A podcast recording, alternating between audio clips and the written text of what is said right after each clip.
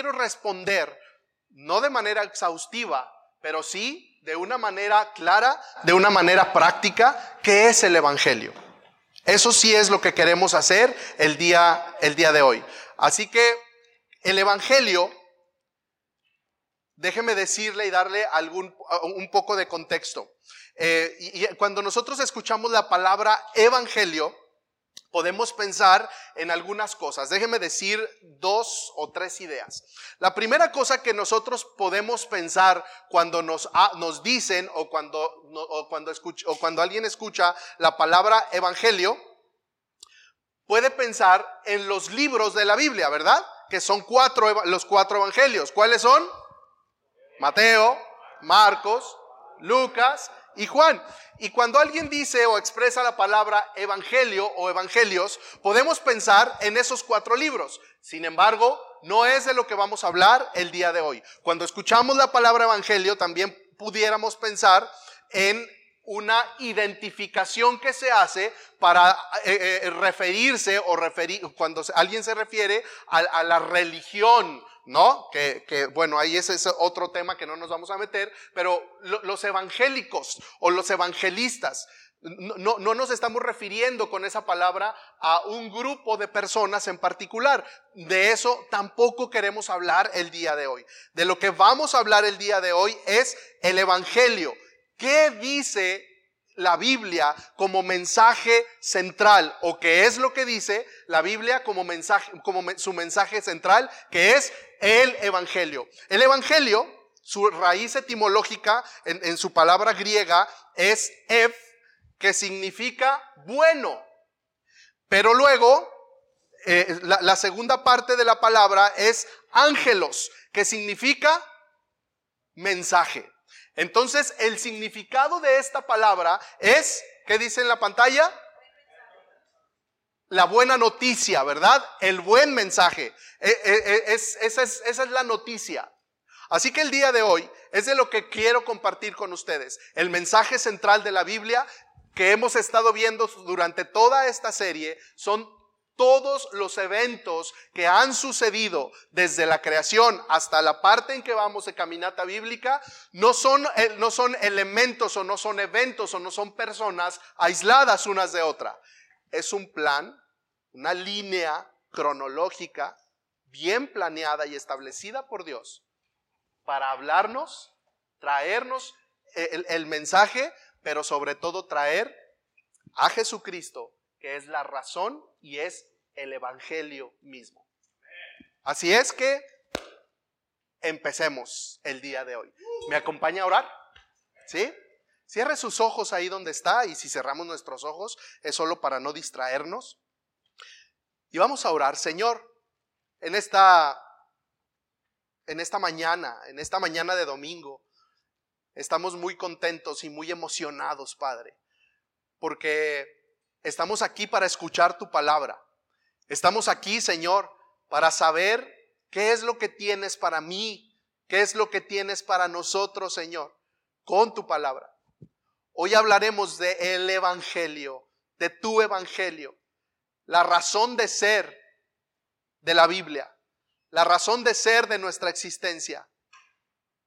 Gracias, Señor Jesús, por ese mensaje que hoy vamos a comprender un poco más, Señor y que hoy vamos a comprender un poco más, Padre, para afianzarnos más, pero también para tener una herramienta de cómo poder compartir a otros y dar testimonio como bien cantábamos, Padre. En el nombre de Jesús oramos y te agradecemos. Amén. Amén. Toda la Biblia y todo lo que estamos viendo durante esta serie están apuntando a la historia de quién? De Jesús. Ah, alguien, bueno, muchos de aquí sabemos qué son las cámaras que usaban rollo, ¿recuerda? ¿Sí? ¿Alguien las usó? Yo sí, por muchos años. Bueno, no tantos, poquitos. Este, usamos las cámaras con rollo. Entonces, nosotros sabíamos la foto que habíamos tomado, pero no la podíamos ver instantáneamente a color, ¿verdad? No podíamos, no podíamos palpar la, la fotografía no, no podíamos palpar la fotografía, pero lo que sí podemos ahora ver es que ah, ese es como el Antiguo Testamento, ver las fotos sin revelar. Sabíamos la fotografía, conocíamos la fotografía, entendíamos un poco la, la fotografía, pero hasta que podíamos ver la fotografía impresa, es cuando ya estaba, ¿qué? Revelada. Entonces, el Antiguo Testamento es como una, como el rollo que tomábamos cuando tomábamos la fotografía. Y el Nuevo Testamento es la fotografía ya revelada y que ya vemos y que ya tenemos en, nuestras, en nuestras manos. Quien hizo posible eso fue el cumplimiento de la venida de Jesucristo para nacer, para hacer ministerio, instituir la iglesia, morir y, bueno, morir, resucitar y también e, e, instituir la iglesia. Entonces, por eso decimos que todo lo que estamos viendo en esta serie es el proceso para llegar a un fin específico. Cada suceso del Antiguo Testamento y todo lo que estamos viendo y veremos en esta serie, cada personaje, cada época, no están aislados unos de otros. Para nada. Al contrario.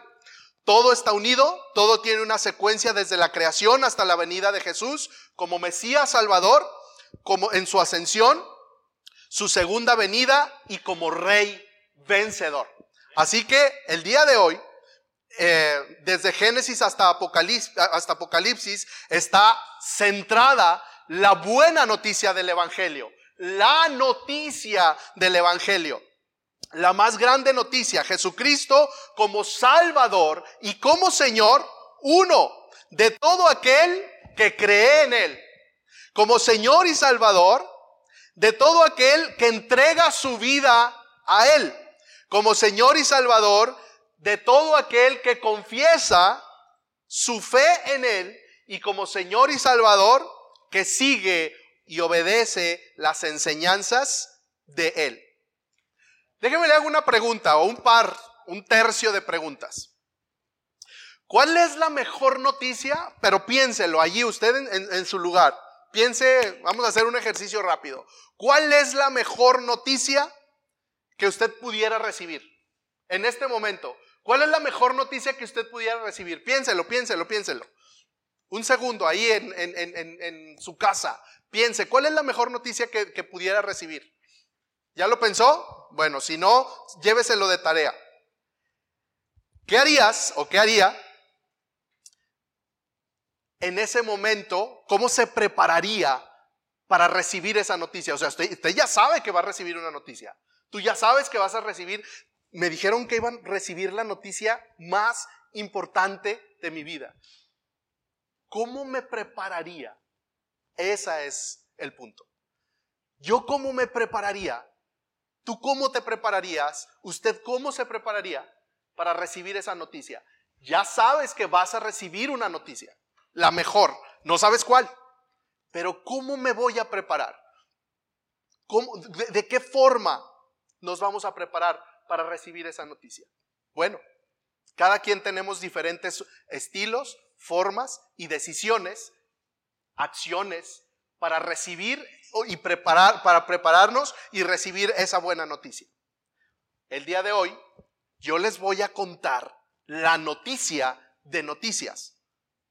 La noticia de noticias. No es una, no es cualquier, no es una de tantas. Ahorita nosotros recibimos millones de noticias al instante, pero no se comparan con ninguna de esas noticias. Es la noticia de noticias.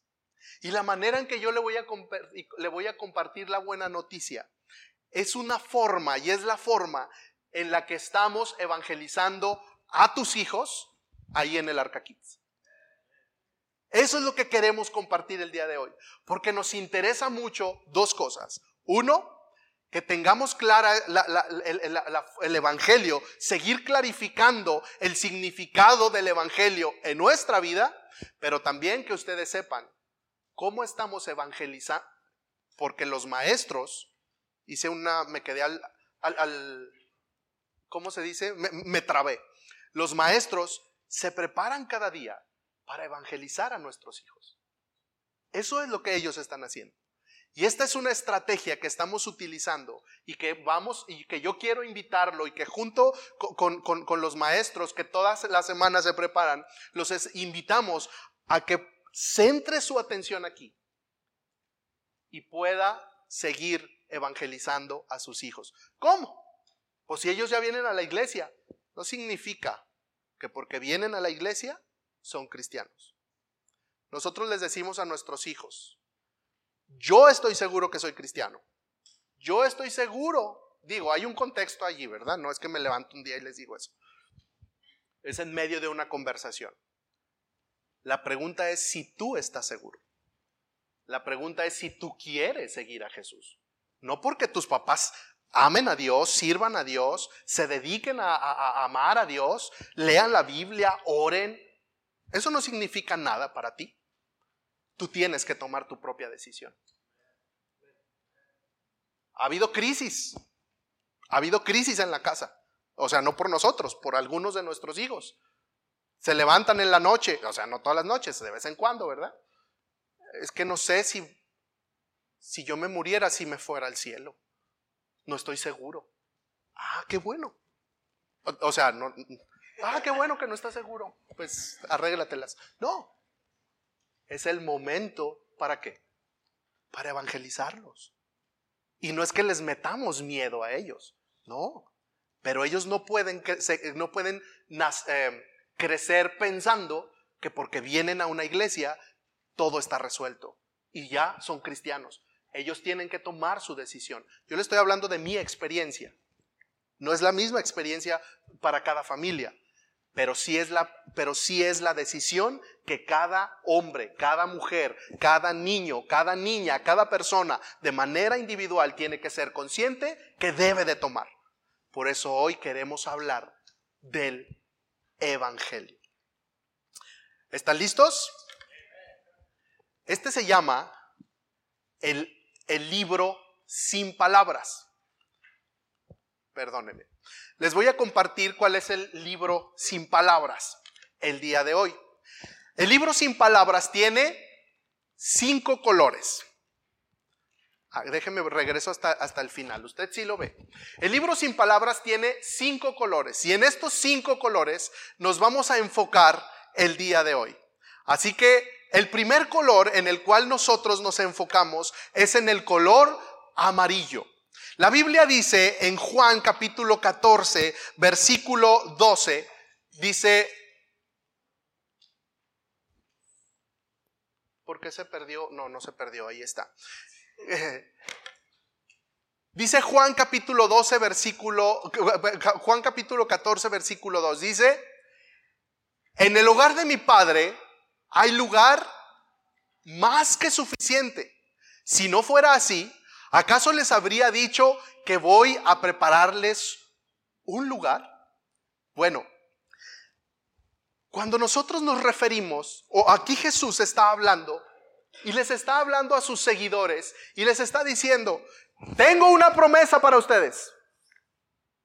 Tengo un lugar especial para todos aquellos que quieran ser parte de mi reino.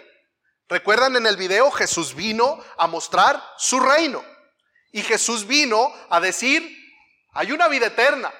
Y Jesús les está diciendo a sus seguidores de, aquella época, y Jesús les está diciendo a las personas de cada época de, de esta, de esta era, a usted y a mí y a cada generación, nos está diciendo, hey, ahí vengo, voy a preparar un lugar, tengo un lugar increíble, con calles de oro, con mar de cristal, pero sobre todo ahí está la presencia de Dios.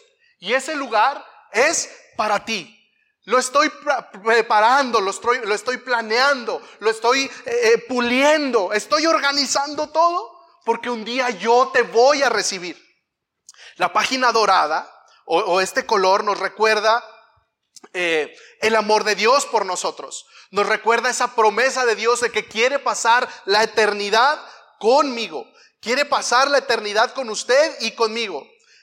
Nos muestra y nos demuestra la confianza que un hijo de Dios y que una persona que decide seguir a, Jesús puede tener todos los días de su vida. Porque aunque en este mundo suframos o tengamos aflicción o haya pérdidas, hay una esperanza de vida eterna. Y eso es lo que Jesús está prometiendo a los que creen en Él, a los que eh, tienen su fe fundamentada en Él. Es que hemos escuchado y escuchamos a veces que decimos, es que todos somos hijos de Dios. Ah, no, no todos somos hijos de Dios. Solo son hijos de Dios. Y, no, es un, no, es un, asunto de VIP. Y no es un asunto de, de tú sí, tú no. Es un asunto de creer en Jesucristo. Y de hacer a Jesucristo mi Señor y mi Salvador. Porque hay una diferencia abismal entre que Jesús sea mi Salvador y que Jesús sea mi Señor.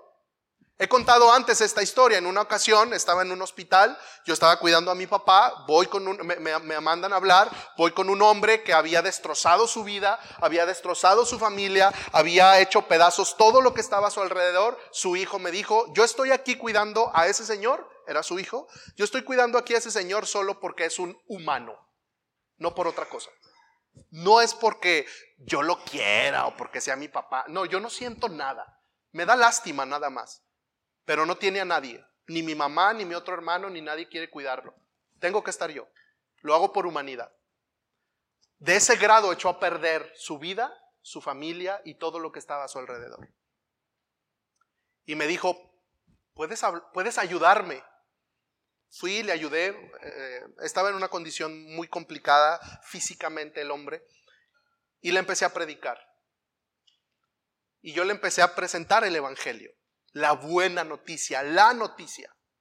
Y el Señor ya no, no, hablaba, no podía moverse, nada, solo se le derramaban, dígalo usted. Gracias. Este, eso hacía por sus ojos y derramaba, lo logré. Este, y, y este, este hombre gemía, gemía. Y yo le decía, ¿verdad que existe una vida después de la muerte? Decía que sí, con lágrimas. Ese día él hizo a Jesús su Salvador. Ese día él hizo a Jesús su Salvador. Pero durante toda su vida, Jesús no fue su Señor. ¿Me explico la diferencia? Él vivió como él quiso. No lo estoy juzgando. Es una historia verídica. Él vivió su vida como él quiso, como él decidió, como él pensó mejor, como él supo mejor o como él quiso vivirla. Dios no tuvo espacio en ninguna parte de su vida. Jesús no fue su Señor, pero en su lecho de muerte, en su lecho de muerte, fue su Salvador. Yo estoy seguro, porque Él las señas que yo le pedía que hiciera, la oración, la repetición, se, percibía y se discernía la convicción. Termino esta, esta, historia de este hombre diciendo, esto es para, para eh, termino diciendo, cuando fui a hacer unos trámites, mi papá partió con el Señor en esa época y me los topé a él y a su hijo bajando por el elevador en una silla de ruedas. Él, el hombre, tuvo una segunda oportunidad de vida. Antonio se llama o llamaba. Y mi papá partió con el Señor. Pero esta historia es para que para explicar cuál es la diferencia entre Jesús como Señor y Jesús como Salvador. Tú y yo, usted y yo, estamos ante la completa y plena posibilidad de hacer a Jesús nuestro Salvador. Pero absolutamente estamos delante de la responsabilidad y, la decisión de hacer a Jesús mi Señor. El Señor de mis pensamientos, el Señor de mis palabras, el Señor de mis acciones. Eso, esa es la diferencia. Jesús le dijo a sus, a sus discípulos, Jesús le dijo a sus seguidores, si yo soy tu Salvador y si yo soy tu Señor, ahí vengo. Digo, para nosotros ahí vengo es como pues mañana pasado, ¿no? Un año, ¿cuánto? Pero ya van más de dos mil años. Y nos tiene una promesa. Hay un lugar con mi Padre. y vamos a morar por la eternidad juntos. Vamos a vivir juntos. Pero hay un pequeñito problema. Nadie podemos estar con Dios. Nadie podemos estar con Dios. Porque el pecado me separa de Dios. Y ese es el color oscuro. lo oscuro, no, no, no, olvídese de otras cosas y de otros temas. Lo oscuro es, representa el pecado. Y esto es solamente para que podamos entender o, adentrarnos para explicar el pecado. Y la Biblia, la Biblia dice, la Biblia dice en Romanos capítulo 3, em, versículo 23. ¿Lo leemos juntos? Una, dos, tres. Pues todos hemos pecado. Nadie puede alcanzar la meta gloriosa establecida por Dios. El pecado es un obstáculo. El pecado eh, eh, eh, es lo que me impide para llegar a Dios. Si hay pecado en mi vida, no puedo acceder a la promesa de Jesús de que un día dijo, ahí vengo, les voy a preparar una casa para que vivan por la eternidad. Porque el pecado me pone un obstáculo de frente a mí. ¿Qué es el pecado? El pecado es todo aquello que me separa de Dios. ¿Puede escribir eso? El pecado es todo lo que me separa de Dios. De aquí pudiéramos quedarnos. Y esto yo lo invito a que haga en, su devocional entre semana, haga este ejercicio. Viene un, viene un ejercicio para hacer durante la semana. Hay que identificar los pecados. Y, puedo decir que puedo identificar y pedirle en oración a Dios, ¿me puedes mostrar, Señor, qué es lo que me está separando de ti? ¿Alguien tiene aquí la valentía, el coraje? No el coraje de, ¡ah! no, no coraje de, enojado. el coraje de voluntad, de levantarse o de arrodillarse y decirle, Señor, ¿me puedes mostrar mi pecado como un día pudimos leer y podemos seguir leyendo en, al rey David? Muéstrame, Señor, mi pecado porque mi pecado es lo que me separa de ti.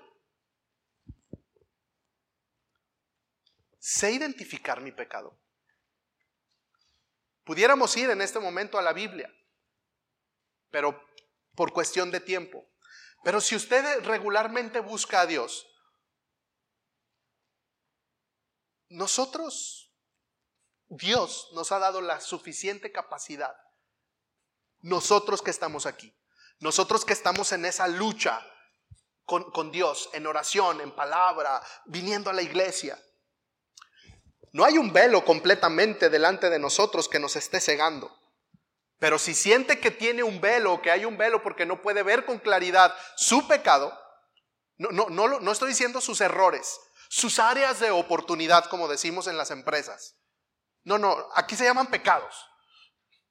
Y el pecado me separa de Dios. No, es que no puedes decir que es pecado, porque las personas se sienten mal. Qué bueno que nos sintamos mal un momento, porque el resto de nuestra vida nos vamos a sentir bien. Pero no solo eso, el resto de nuestra eternidad nos vamos a sentir magníficamente bien, porque vamos a poder acceder al Padre. Y vamos a poder ser beneficiarios de la promesa de Jesucristo, de vivir una eternidad con Él. Por eso yo necesito aprender a identificar mi pecado.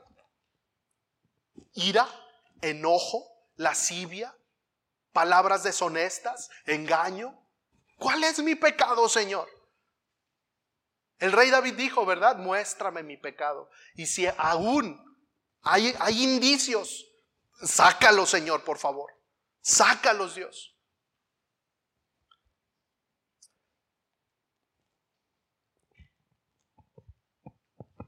Luego de saber mi pecado, viene una segunda cosa que tenemos que hacer, ¿verdad? Sé pedir perdón por mi pecado. Porque, no, sí, estoy bien mal. O sea, ando bien mal, soy muy pecador, soy...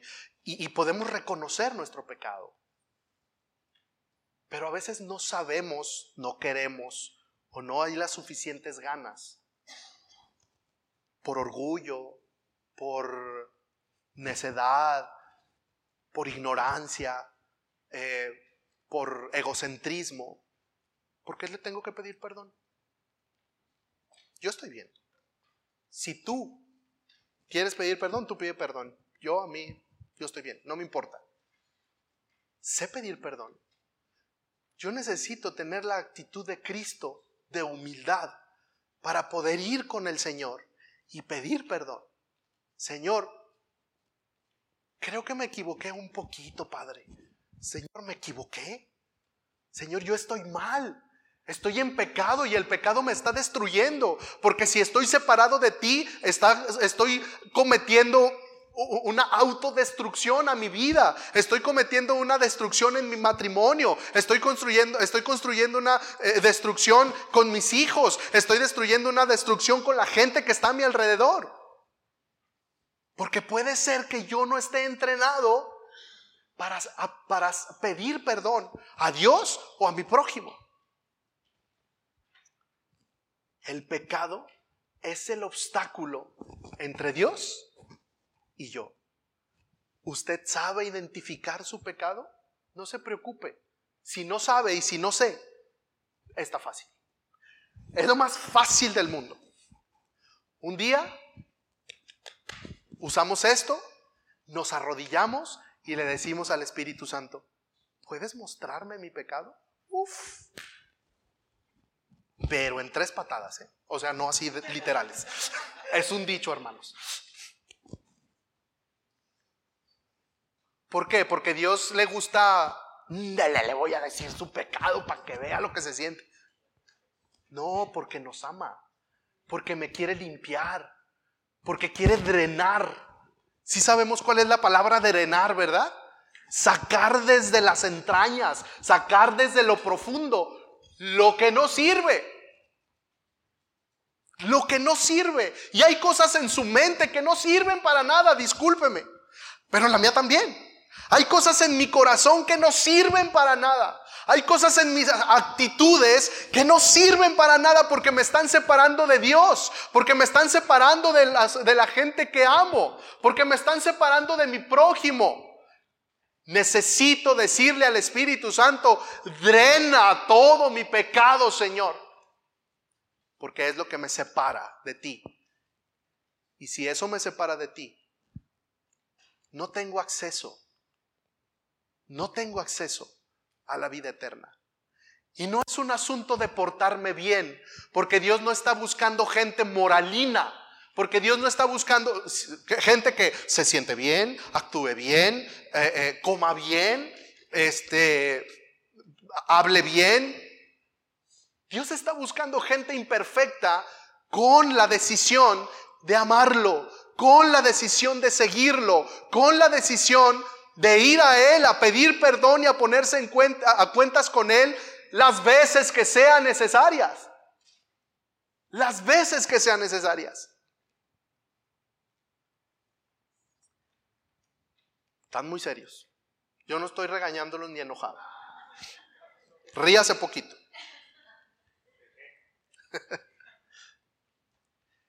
Pero vienen las buenas noticias y hay más. Estas son buenas noticias. Porque dijimos que era qué? La buena noticia. No, ¿cuál buena noticia? Me acaban de decir que hay cosas en mi mente que no sirven para nada. ¿Usted cree que esa es una buena noticia? Sí es una buena noticia. Porque necesito identificar cuáles cosas no sirven para nada para echarlas a la basura. Sé que hay algunos acumuladores compulsivos y acumuladoras. Pero lo que no sirve, pues déjeme entrar a esta profundidad no sirve. Un refrigerador después del viernes de, comer quedes, ya no sirve nada. El que entendió, entendió. no sirve, se echa a perder. Si yo tengo en el, en el refrigerador una comida por un día, luego por dos días, luego por cinco días, luego por una semana, deje unos frijoles. Un mes, tres meses, dos meses, cinco meses. Hiede la casa. Hiede la casa. Ese es el pecado. Bueno, los frijoles no son el pecado. Es un ejemplo. Si yo no saco los frijoles echados a perder del refrigerador de mi corazón, voy a heder a frijol echado a perder. Es que es tan simple, pero a veces tan complicado. Necesito limpiar mi corazón.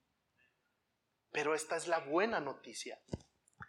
Jesucristo vino, murió por tus pecados y te, te da perdón cuando vienes y dices, aquí están los frijoles malos en mi refrigerador. Aquí está mi pecado, Señor, y de este pecado. Aquí está mi pecado. Y el Señor limpia. El Señor Jesucristo sacrificó su vida. Déjeme hacer aquí, bueno, vamos a leer el texto bíblico. ¿Lo leemos juntos otra vez? Una, dos, tres. De hecho, la ley exige que casi todas seas purificado con sangre, pues sin derramamiento de sangre no hay perdón. ¿Qué significa esto de que sin derramamiento de sangre no hay perdón. Estamos hablando del Antiguo Testamento durante toda esta serie, ¿verdad? Y estamos viendo, eh, vamos, vamos a ver, que en el Antiguo Testamento, el pueblo eh, hebreo, Dios les dio leyes, Dios les dio estatutos, Dios les dio formas de hacer y de tener una relación con, con Él. Y una de las maneras en las cuales podían tener relación con Dios y podían acceder a Dios y eran perdonados sus pecados era a través de qué? ¿De qué? Ustedes saben de qué, de qué? De sacrificios. ¿Pero qué se sacrificaban? Animalitos, ¿verdad? Pero los animalitos tenían que tener cierta característica. Tenían que ser animales puros. No podían ser animales eh, cojos, no podían ser animales con algún defecto físico, tenían que ser animales bien, o sea, sin, ningún defecto.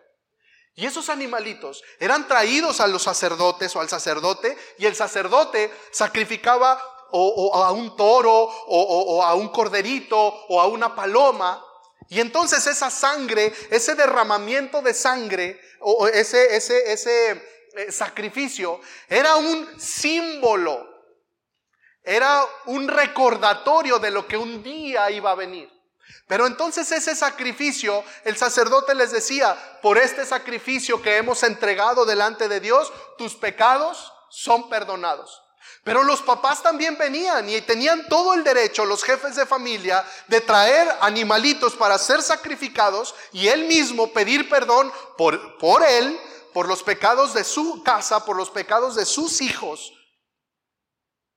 Y entonces había un asunto con esos sacrificios.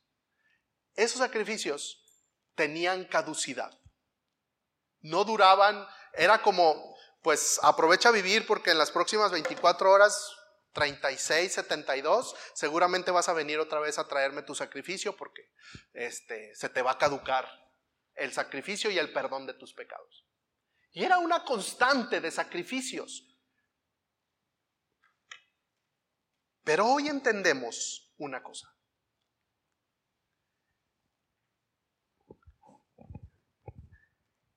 Estos sacrificios también nos están recordando algo que Dios mismo dijo allá en Génesis capítulo 3.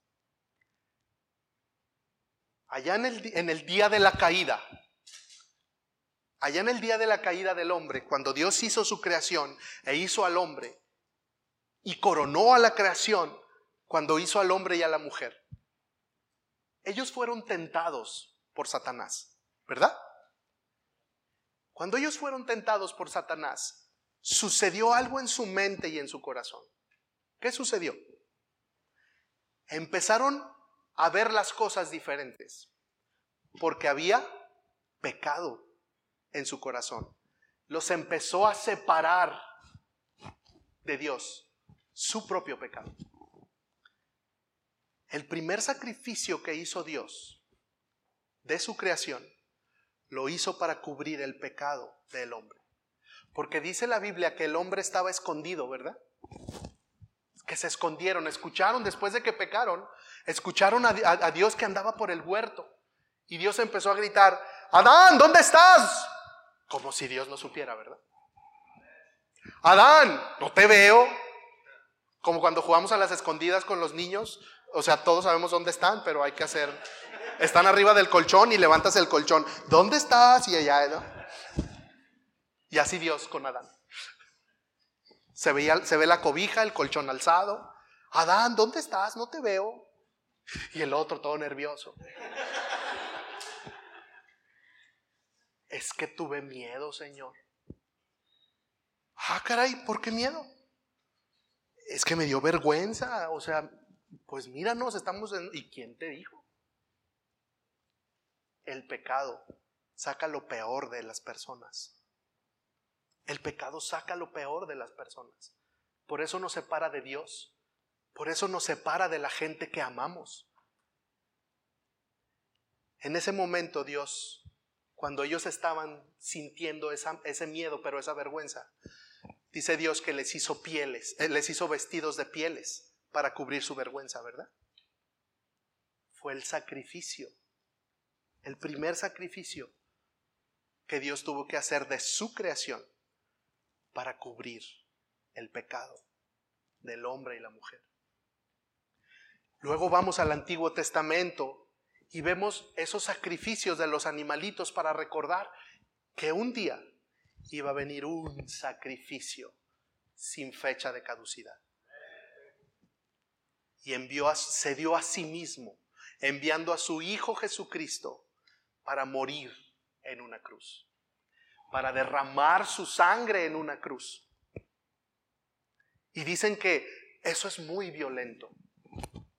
Hay tantas cosas tan violentas y que hasta pagamos por verlas. Pero ahí Jesús, como un cordero, fue por voluntad propia y se sacrificó para yo un día poder ser cubierto simbólicamente pero espiritualmente real por la sangre de Cristo. Y entonces, lo que me separa de Dios, ser perdonado, ser redimido por la sangre de Jesús, por la muerte de Jesús, por la resurrección de Jesús. Así que tenemos una buena noticia con el color dorado que hay una eternidad y podemos ir a Dios y pasar una eternidad con Él. Hay un obstáculo que es el pecado. Pero hay una buena noticia. El rojo me recuerda que Jesús murió por mí y que es un sacrificio único, un sacrificio que no tiene fecha de caducidad y un sacrificio eterno que hace que mi pecado sea perdonado que mi pecado sea perdonado. Esa es la buena noticia. Que mi pecado es perdonado por la obra de Cristo en una cruz. Él sufrió por lo que yo debía haber sufrido. Él pagó por lo que yo debía haber pagado. Pero ahora mi, pecado es perdonado porque solo basta venir al Señor y decir, muéstrame mi pecado. Quiero pedirte perdón, Señor. Pero, pero cuando yo pido, cuando soy perdonado, cuando soy perdonado, debe de pasar un, debe de pasar algo importante. Este es un proceso que se llama arrepentimiento. A ver, diga conmigo la palabra arrepentimiento, pero fuerte. Una, dos, tres. Arrepentimiento. Una vez más. Una, dos, tres. ¿Qué es el arrepentimiento? Cambio de dirección. Vente, Charlie. Tú sigue con la. Esa es la, eso es. Cambio de dirección. El arrepentimiento es que yo voy para acá. No, me arrepiento, me regreso. Completamente un cambio de dirección.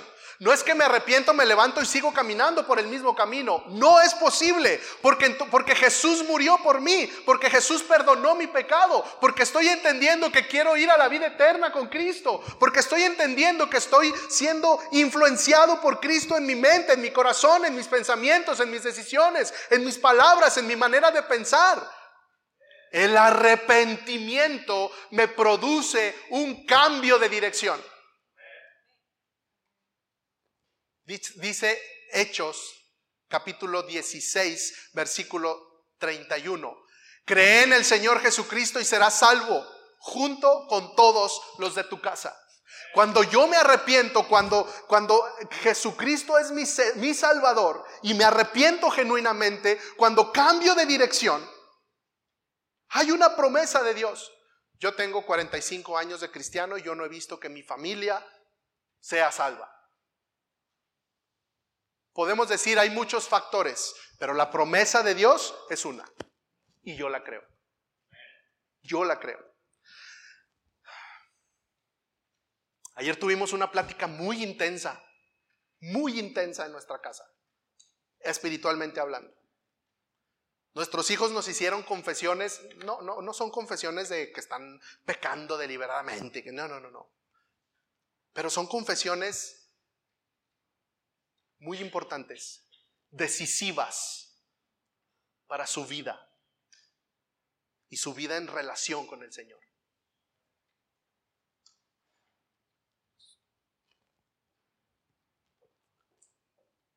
Y terminamos gimiendo, gimiendo en casa. Porque estamos seguros que hay una guerra a muerte por mis hijos, pero también por los tuyos. Y hay alguien que te los quiere arrebatar. Y hay alguien que nos quiere arrebatar nuestro matrimonio. El diablo vino a matar, a robar y a destruir y está en serio.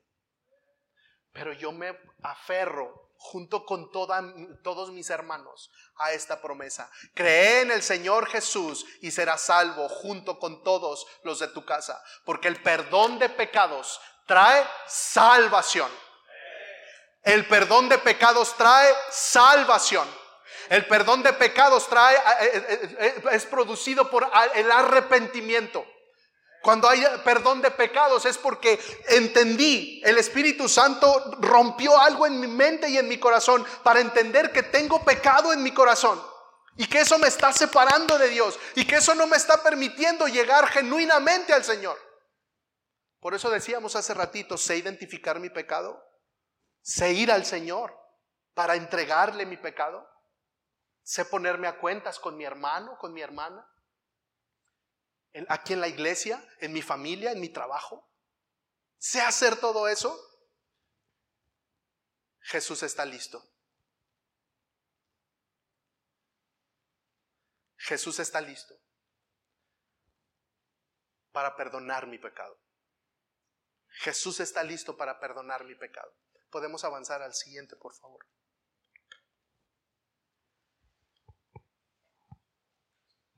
Cuando yo ya sé todo esto, cuando yo ya entiendo todo esto, y es un entendimiento progresivo. ¿Qué quiero decir con un, con un entendimiento progresivo? No es que un día lo entendí, ah, sí, ya entendí todo, este, ya, ya no, pues, ya no voy a aprender nada más. No, un entendimiento progresivo es que voy entendiendo con mayor profundidad a medida que voy estudiando. A medida que voy compartiendo, a medida que voy avanzando en Dios, mi conocimiento, mi entendimiento se va haciendo más grande. Mi entendimiento, mi conocimiento se va haciendo más claro. Y entonces está el, color verde, que es mi relación. ¿Con quién? Con Jesús. ¿Qué dice allí? Vamos a leerlo juntos a las tres. Una, dos, tres. En cambio, crezcan en la gracia y en el conocimiento de nuestro Señor y Salvador Jesucristo. ¿Qué significa mi relación con el Señor? Cuando yo ya sé que tengo una promesa de vida eterna con Dios, cuando ya entiendo que el pecado me separa de Dios, cuando ya entiendo que Jesús, cuando voy a Jesús, Él me perdona, me restaura, me levanta por su sacrificio, entonces puedo ser perdonado y puedo recibir la promesa de salvación y de vida eterna. Entonces en mi vida continua, en mi vida, en mi vida después de Cristo, Empiezo a vivir una vida en relación constante con Jesús. En cambio, crezcan en la gracia y en el conocimiento de nuestro Señor Jesucristo. ¿En dónde voy a conocer de la gracia? ¿En dónde voy a tener entendimiento? ¿En dónde voy a construir mi relación con Dios? ¿En dónde? Ustedes saben. ¿En dónde? En la Biblia. En mi oración en conversaciones edificantes, en aconsejarnos unos a otros de acuerdo a la palabra de Dios. Ahí voy a ir encontrando la voluntad de Dios, ahí me voy a ir relacionando con el Señor. Es que no es que un día vine y dije, sí, acepto a Jesús como mi Señor o, o, reconozco que necesito a Jesús como mi Señor y mi Salvador. Hay un después, hay un camino que por donde transitar. Hay decisiones que tomar todos los días de nuestra vida para que el pecado no siga siendo un obstáculo entre Dios y yo. Para que mi vida no tenga un obstáculo entre mi prójimo y yo. La buena noticia, la buena noticia de salvación es que estos cinco colores, tan simples, estos cinco versículos de toda la abundancia de la Biblia, abundancia inagotable de la Biblia, nos muestran la buena noticia de salvación. Nos muestran la buena noticia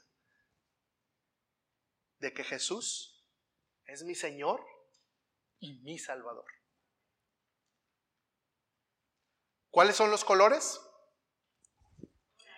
Dorado, oscuro, rojo, blanco y verde. ¿Y cuáles son los textos bíblicos? Que, que nos representa qué? Al cielo. Ahí se atora, ahí está. Luego, ¿qué nos representa? El oscuro representa el pecado. ¿Y es que, qué cita es? Y luego, eh, eh, luego es el sacrificio de Cristo. ¿Con cuál texto bíblico? Y luego, el blanco que representa qué? El perdón de mis pecados. en qué texto bíblico? ¿Y luego con qué terminamos? El resto de mi vida, segunda de Pedro 3, 18.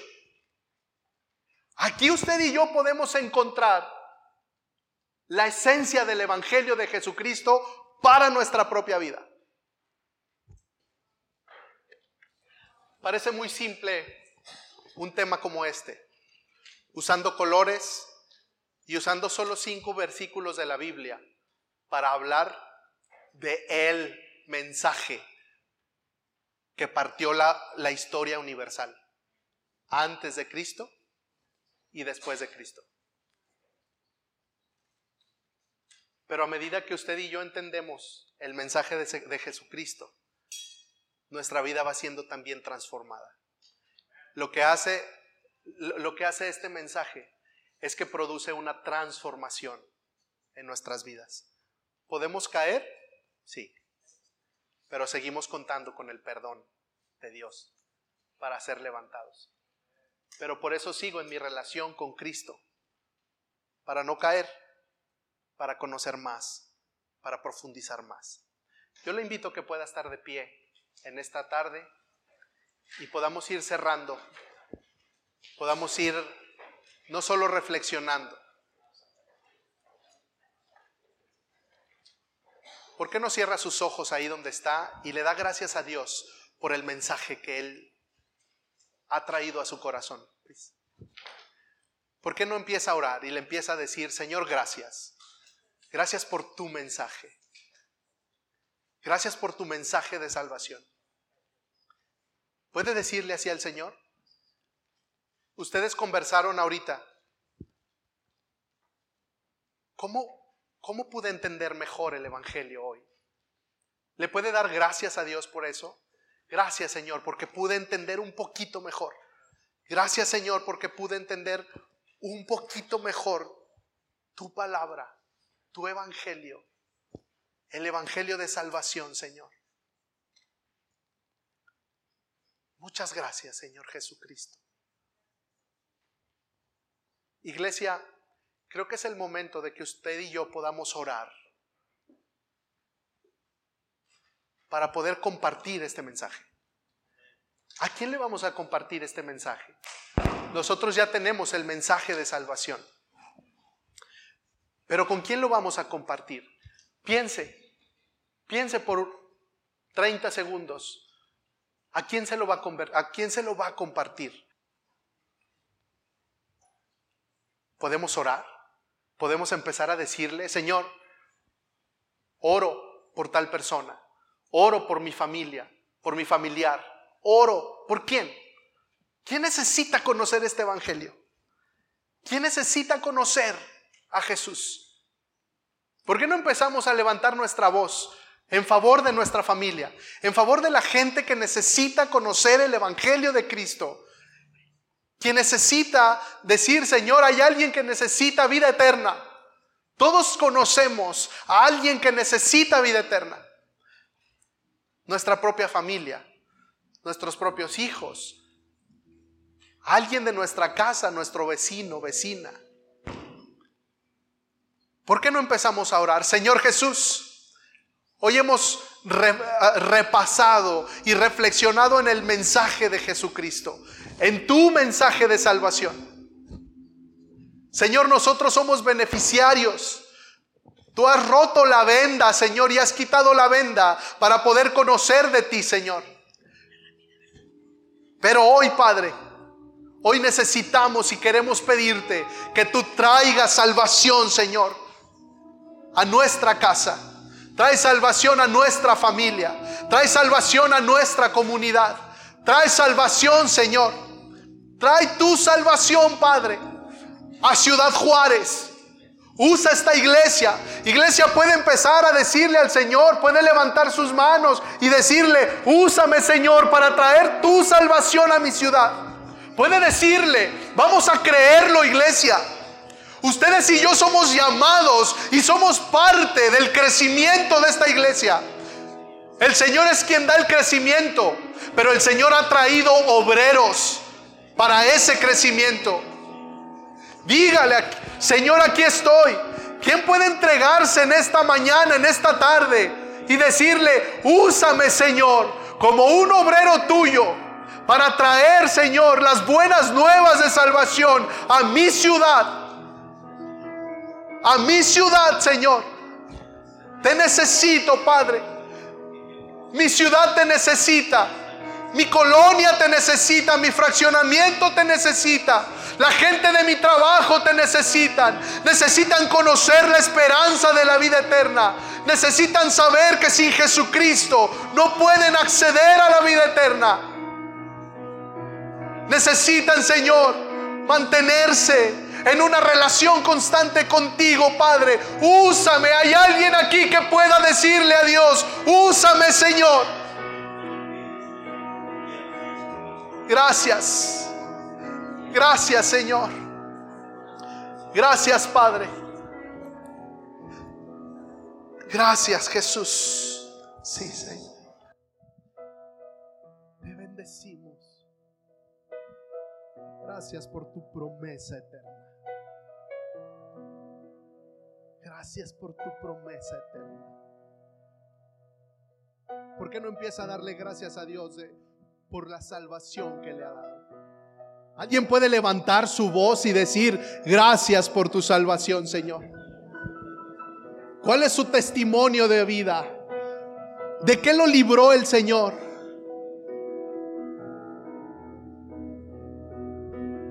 ¿De qué le libró el Señor?